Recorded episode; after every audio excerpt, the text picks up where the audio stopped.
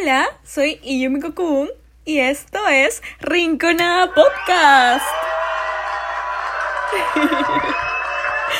El día de hoy tenemos un episodio muy interesante en donde vamos a tocar un tema que estoy segura que le ha pasado a todas las personas por lo menos una vez en toda su vida.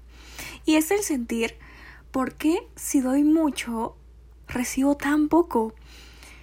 Bueno, esto generalmente tiene origen en la infancia porque es ahí cuando sentimos la necesidad de aprobación, de reconocimiento por parte de nuestros padres.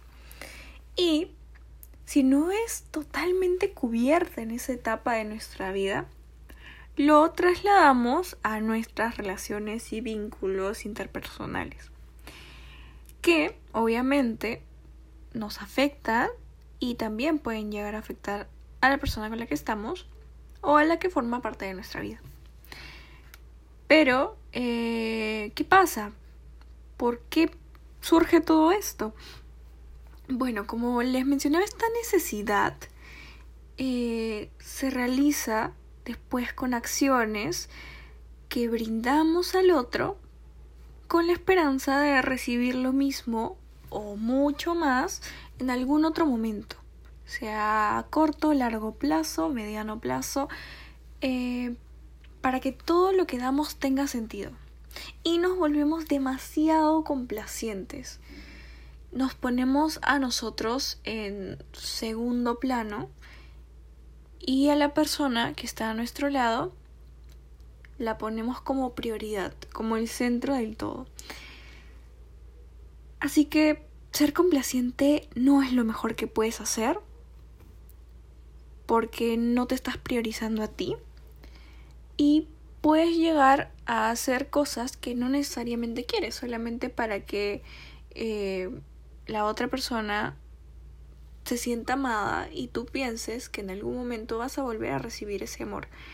Eh, pero ¿qué pasa? Que no es lo que haces, es desde dónde lo haces porque puede ser desde el amor, desde la paz interior o desde la necesidad. Y es ahí donde descubrimos el para qué hacemos las cosas, lo que determina las emociones posteriores que vamos a sentir. Es decir, si nosotros, por ejemplo, yo tengo una pareja y le preparo su comida favorita,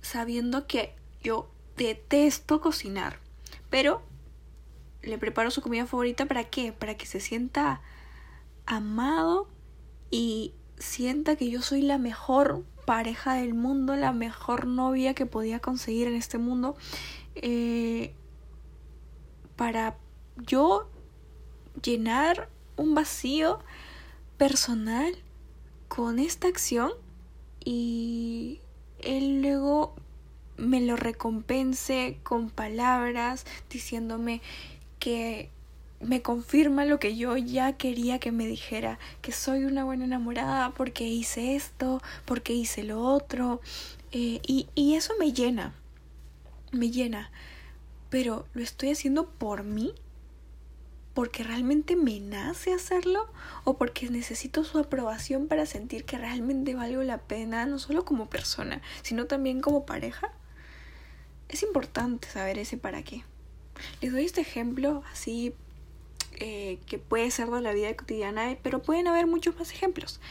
Eh, y estoy segura de que de repente ustedes a la hora que estén escuchando esto ya tendrán uno en mente que les haya pasado o que les esté pasando ahora en, en algún aspecto de su vida con alguna persona.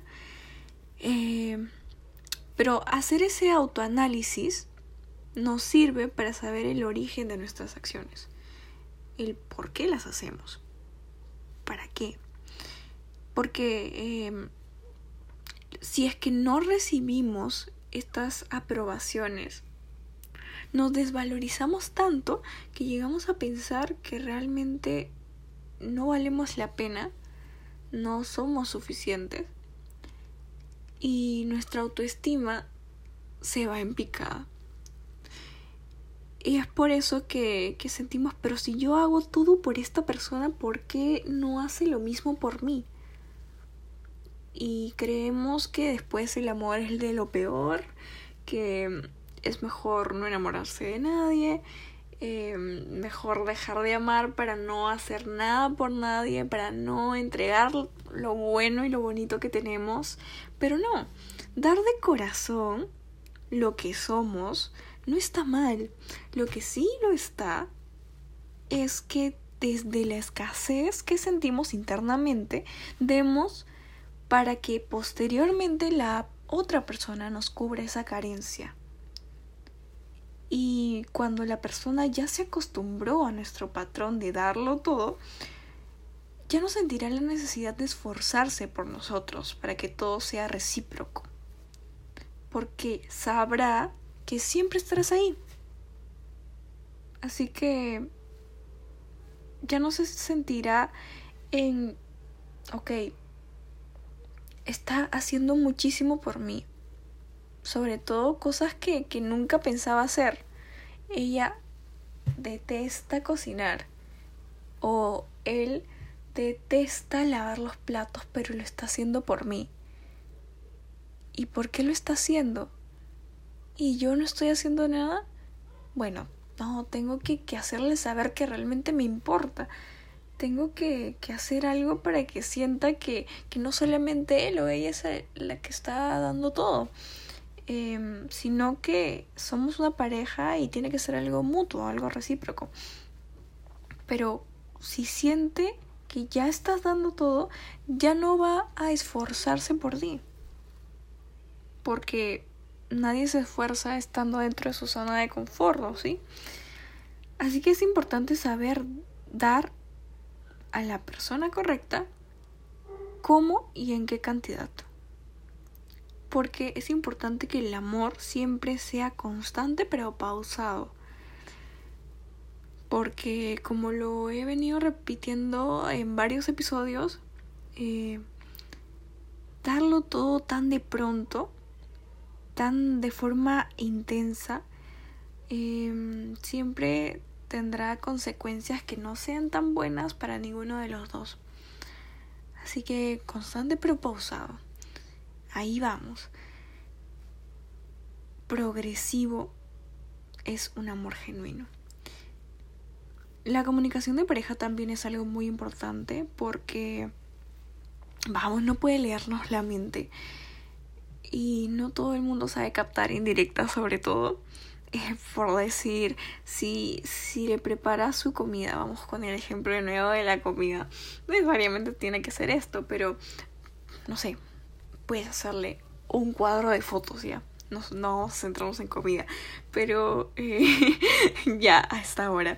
Eh, en fin, no esperes que también haga lo mismo por ti. O sea, si le haces un cuadro de fotos, no esperes que también te va a dar lo mismo, pero con algo adicional, no sé, con un peluche de 200 soles. Como que, no, o sea, eh, no lo vas a ver si es que no se lo comunicas directamente.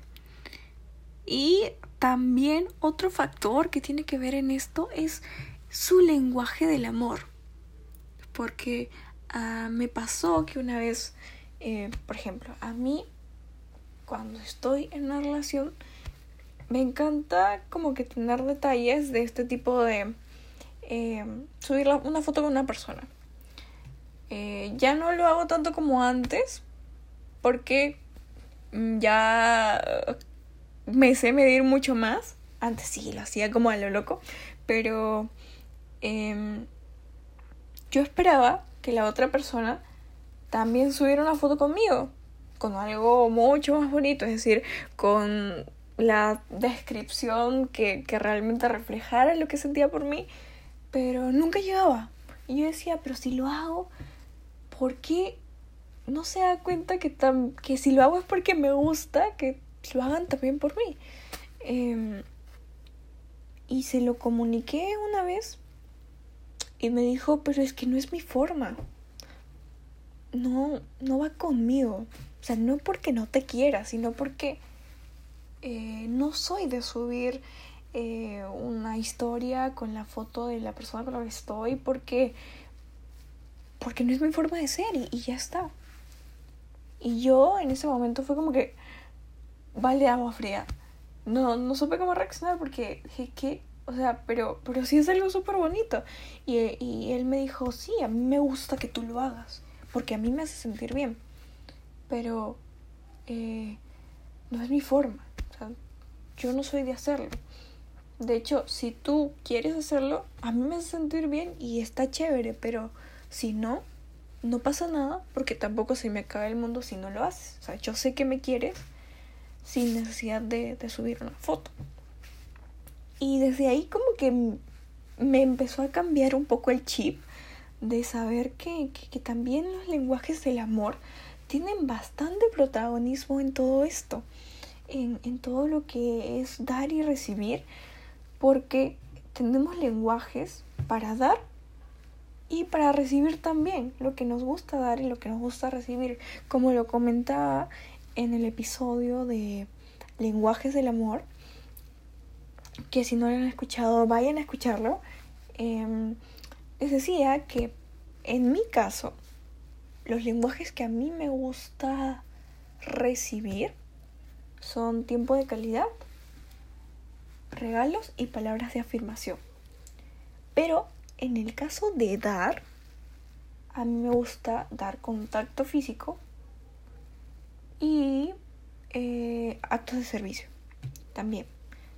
Eh, pero creo que prima contacto físico y tiempo de calidad. Eh, pero el punto es que no son iguales, si se dan cuenta. A mí no me gusta que, que, que a la hora de recibir me estén como llenando de besos toda la cara, pero sí me gusta hacerlo con la otra persona. Entonces es cosa de comunicarlo y ver si es que sus lenguajes del amor coinciden para que sepan lo que van a dar al otro y lo que el otro les va a dar a ustedes para que sea algo bonito y sea algo que a ambos les guste y disfruten. Para que se sientan cómodos más que nada. Cosa de conversarlo. También hay cosas que podemos hacer que no necesariamente nos guste a nosotros, pero que podemos hacer un esfuerzo por la persona con la que estamos. ¿no? O sea, hay parte, eh, esto que les decía de que cuando alguien no se siente en su zona de confort, va a querer esforzarse un poco más. Eh, que alguien que vive en, en, esta burbujita donde le dan todo y ya no siente que tenga que hacer nada más. Entonces, estos pequeños esfuerzos, que pueden ser, por ejemplo, si, eh, como, como les decía, ¿no? si a mí no me gusta dar demasiados besos, puedo eh, preguntarle a esta persona que cómo es que te gustaría, a mí no me gusta tanto, pero si a ti te gusta, puedo intentar hacerlo un poquito, ¿no? todo se puede conversar y, negociar de cierta forma, pero eh, es importante saber lo que la, a la otra persona le gusta para que se sienta cómoda con lo que hacemos. Eh, porque al fin y al cabo, eh, si estamos en pareja, entonces vamos a estar en esto de doy, recibo, doy, recibo todo el tiempo, porque de eso se trata, de que todo sea mutuo. Entonces, es importante saber, primero analizarnos, saber lo que nosotros mismos queremos, lo que nos gusta, lo que nos nace dar y ver desde dónde viene eh, nuestras propias intenciones con las acciones que, que hacemos con los demás para que luego podamos tener un amor abundante del exterior. Y este amor llega cuando estamos libres de carencias personales internas. Y se logra mirando hacia adentro, valorándonos y dándole mucho amor, dedicación y tiempo primero la persona que va a estar contigo por toda tu vida, que eres tú mismo. Porque no podemos buscar fuera lo que no tenemos dentro. Así que, nada, es cosa de autoexplorarse todo el tiempo para que luego tengamos relaciones sanas y fructíferas donde ambos disfruten de un amor saludable. Así que espero que les haya gustado, espero que hayan podido llegar hasta el final de este episodio. Eh, me ha gustado mucho este tema. Es un tema que me costó bastantes años comprender a su totalidad, comprender que cada persona tiene su forma de dar amor y entender de dónde viene ese amor es el principio para dar un amor sano a ti mismo y a los demás. Así que, nada, de verdad me ha gustado mucho hacer este episodio, lo he disfrutado, espero que ustedes hayan disfrutado escuchándolo. Y gracias por llegar hasta aquí. Nos escuchamos en otra rinconada. Chau, chau.